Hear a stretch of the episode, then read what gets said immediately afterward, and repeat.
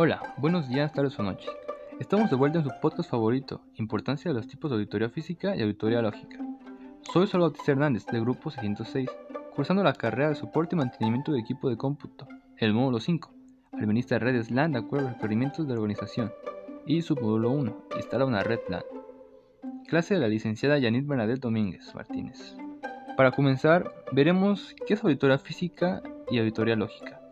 La auditoría física se encarga de comprobar la existencia de los medios físicos, así como su funcionalidad, racionalidad y seguridad. Y la auditoría lógica consiste en la aplicación de barreras y procedimientos que resguarden el acceso a los datos y solo se le permite acceder a ellos a las personas autorizadas para hacerlo.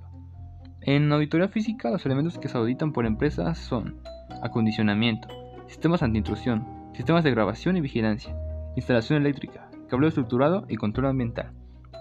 La auditoría de lógica, cuando revisa la seguridad lógica, verifica que existan los procedimientos necesarios para controlar todos los componentes y que las configuraciones de cada componente no permiten que se puedan acceder sin conocimiento de la gestión de ti. Una auditoría más profunda pasa a la revisión de permisos específicos asignados por usuario, de tal forma que se establezca que no existen accesos y privilegios asignados adicionales a los necesarios para cumplir con su perfil de trabajo. Incluso se puede llegar a utilizar herramientas de hackeo ético, para lograr probar que la infraestructura lógica está bien configurada y no está dejando vulnerabilidades expuestas.